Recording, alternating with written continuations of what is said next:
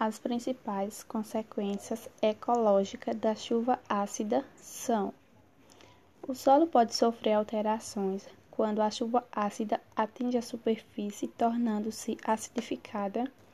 A contaminação do solo pode provocar também a contaminação de cursos de água, como rios e lagos, e também de reservas subterrâneas de água. A contaminação dos cursos de água pode provocar perda da biodiversidade com o aumento da concentração de acidez, que impede o desenvolvimento da vida aquática.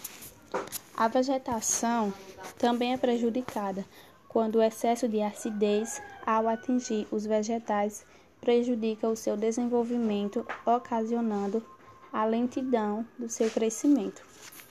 Dependendo da concentração de ácidos, a saúde dos seres humanos pode também ser prejudicada.